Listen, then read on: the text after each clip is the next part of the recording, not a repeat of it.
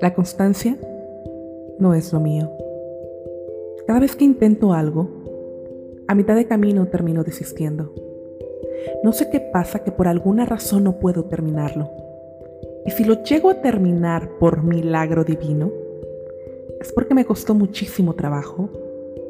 O tal vez no.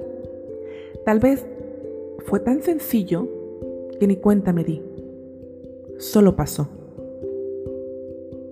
¿Qué ocurre cuando la constancia no es lo tuyo? Pagas la anualidad del gym y escasamente vas. Te propones tener un desayuno estrella, comer a tus horas, leer un libro cada mes. Comienzas, arrancas, pero llega el momento en el que tienes que ser honesto contigo y reconocer si es algo que vas a concluir de la misma manera que comenzaste o no. Si eres de las personas que les pasa esto, mucho gusto. Mi nombre es Diana y a mí también me sucede. Déjame explicarte algo que te va a cambiar la vida. A veces estás comenzando todo el tiempo y por supuesto que esto es desalentador, pero debes entender que la culpa no es tuya, pero sí es tu responsabilidad. Si eres un adulto y la constancia no es lo tuyo, pero quieres que sea lo tuyo, habrá que entender algunas cosas. Esto no comenzó ayer. El cómo implementamos los hábitos que queremos en nuestra vida se aprende desde muy pequeños. Cuando en casa no hay reglas, rutinas, ciertos límites, generamos este tipo de costumbres o de hábitos. Y si lo ves de esta manera, no es que no seas constante. Eres constante. Pero esa constancia está mal focalizada escribe una frase que dice, para despertar tu poder interior, es necesario reconocer todo aquello que lo debilita. Necesitas conocer la personalidad que tienes, la manera en la que aprendes, visual, auditivo, que prefieres, que no. Muchos te van a decir que vas a ser constante en la medida que quieras hacerlo. Y sí, es cierto de alguna manera. Pero tal vez esas personas o una de dos o ya tienen una estructura en la cual no tuvieron la dificultad o tanta dificultad para la constancia. O son personas que han trabajado lo suficientemente consigo mismas para saber que la constancia focalizada es posible. Reconocer que la constancia no la has focalizado es lo primero. Incluso eres disciplinado. No en lo que quisieras, pero lo eres. Alguna vez entré a un ayuno de 21 días, el cual se le llama el ayuno de Daniel. Consiste en comer ciertos vegetales, granos, eh, dejar la comida procesada, entre otras cosas, una desintoxicación. Al día 14 comí una galleta. Ya estaba encarrerada en este ayuno. Podía haber seguido, pero la codicia por lo viejo salió a flote. Me fui al azúcar ese día y aunque pude haber continuado el ayuno, me sentí mal de alguna manera y en ese momento yo no lo sabía, pero ahora lo sé. Había un pensamiento inconsciente que me decía de alguna manera que el ayuno ya no iba a ser intachable y no tenía caso regresar a hacerlo, continuarlo. Te pregunto, ¿qué haces cuando te propones algo y desistes a mitad de camino? No me digas que no te culpas, que no te enjuicias, aunque digas, no importa, da igual.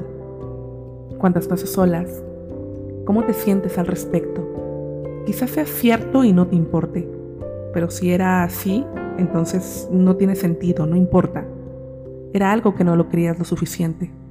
Toco esto porque el juicio, cuando estás trabajando la constancia, la disciplina, el empezar y el terminar algo, tiene un papel fundamental, porque el juicio que emites hacia ti te lleva a una autoexigencia. Ojo, la autoexigencia no es disciplina. Es una mezcla de reproche, insuficiencia y frustración. Cuando te reconoces que no eres el tipo de persona por el momento, como un atleta, un chico o chica fit, un académico de excelencia, eh, alguien que puede concentrarse totalmente en cierta situación, entonces la presión disminuye y eres capaz de tomar otras vías de constancia igual de efectivas y amorosas para tu meta. Quizás una rutina no la vas a llevar o aguantar todo un año, pero sí dos meses, sí un mes, sí 15 días, sí una semana. Cuando te canses, cuando botes esa rutina porque la pereza, porque el aburrimiento, porque lo que sea, buscarás otra alternativa. Pensarás, sí, con tus pensamientos viejos, carajo, otra vez no terminé, no seguí, y allí te harás la corrección. Estoy continuando y estoy siguiendo, pero de otra manera. No estoy abandonando. Estoy cambiando la rutina. Aún así, te hayas dado un descanso de algunos días. Esto bajará la autoexigencia. Por lo tanto, la ansiedad. Te llega a generar el empezar algo y no terminarlo, o el pretender algo y de pronto encontrarte con la misma piedra. Conocernos es fundamental. Las personalidades como nosotros, o tal vez no como tú, como tu hijo, tu novia, la prima de tu amiga, requieren placer para ser constantes. Y la rutina que no produce placer, difícilmente la toleramos. Por eso es que a veces estamos cambiando todo el tiempo. Esto no nos hace débiles inconstantes. No conocernos, no saber cuál es la vía de acción en cierto momento, sí nos puede debilitar, sí nos puede encerrar. La constancia la podemos focalizar en la medida en la que tengamos claro qué es lo que queremos y qué estamos dispuestos a hacer, conociendo estos puntos débiles que tenemos. Entonces podemos generar una estrategia, entonces podemos tener una alternativa cuando llegue el momento. No te enjuicies, por favor. Si de los 20 kilos que quieres bajar solo has bajado 5 y recuperaste 2 la semana pasada. Yo pesaba 107 y sé lo difícil que es. No te enjuicies, por favor.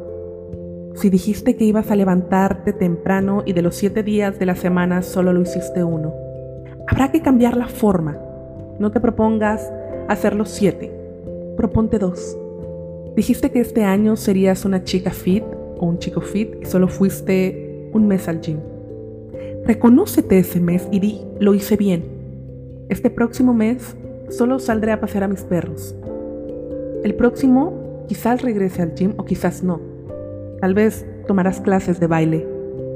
Toma otras vías y alternativas que te lleven y acerquen. La constancia bien focalizada no se nutre de la noche a la mañana. Si entiendes esto, la frustración va a bajar, la autoexigencia, el juicio, dejarán de tener tanto peso. Por lo tanto, estarás más claro, más clara. Puedes focalizar la constancia, pero es necesario aprender a nutrirla. Como te dije, esto no es de la noche a la mañana mucho menos cuando aprendimos todo lo contrario, pero se nutre. Y esto es nuestra responsabilidad. Te agradezco haber llegado hasta el final de tu podcast Siendo Humanos. Como verás, el día de hoy hemos inaugurado este nombre, el cual nos ayuda a ver la realidad que nos sucede desde un lugar tangible. Yo soy Diana Gabriel y te deseo un día de profunda reflexión y crecimiento. Nos estamos viendo o nos escuchamos pronto.